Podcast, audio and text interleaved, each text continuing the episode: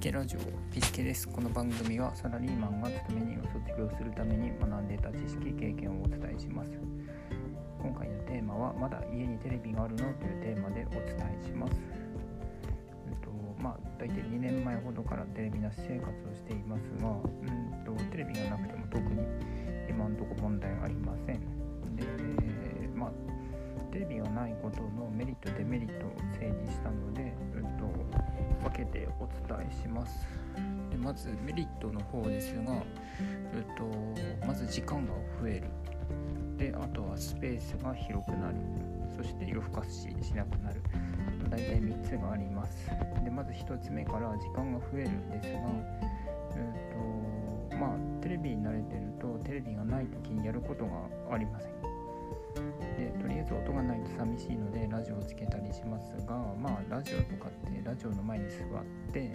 耳を澄まして聞くことはありません。でまあラジオを聴きながら部屋の掃除したり本を読んだりブログ書いたりまあ車を運転してる時にテレビを見ながらの運転は危ないって言われてますがラジオは運転しながら聞いていても問題ありません。ねでまあそういった意味でテレビは、まあ、見てなきゃいけないのいけないってことはないですが、うんとまあ、見てる間他のことを並行して作業するっていうのは難しいですが、うんとまあ、他の媒体、まあ、とりわけラジオとかであれば同時並行でいろんなことが可能になります。ということでテレビを見ていた時間その分丸々浮くことになります。で2つ目のスペースが広くなるっていうのはまあ、単純にテレビ台とテレビがなくなるので結構大きなスペースが浮きます。あと3つ目夜更かししない。うんと、深夜番組ほど、まあ、なんか面白そう興味深かったりするんですが、うんとまあ、そういったのを見ることがなくなるのでだらだらと夜更かしすることがなくなります。でデメリットの方ですが、うんとデメリットあんまりありませんが唯一スポーツ観戦ができないっていうのがちょっとデメリットです。でまあ例えばちょっと前ちょっと前って言ってももう2年前ですが、うんと、サッカーのワールドカップがありましたが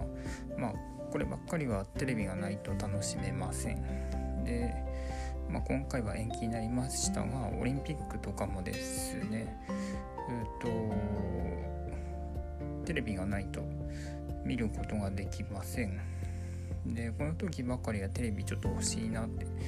思いましたがまあちょっと実家も近くにあるのでわざわざ行ってみたりしてました。まあデメリットはそのくらいだと思います。でまあテレビが悪いわけではないっていうことだけはうんとまあ付け加えておきたいなと思いますがまあ、音声や文字だけでは分かりづらいことがテレビだとよく分かったりしますし、まあ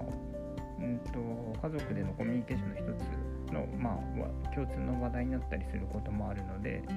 うんとまあ、全くテレビが悪いわけではないと思います。要は見過ぎが良くないのであって時間を区切ってテレビに支配されないように気をつければいいのかなと思います。ということで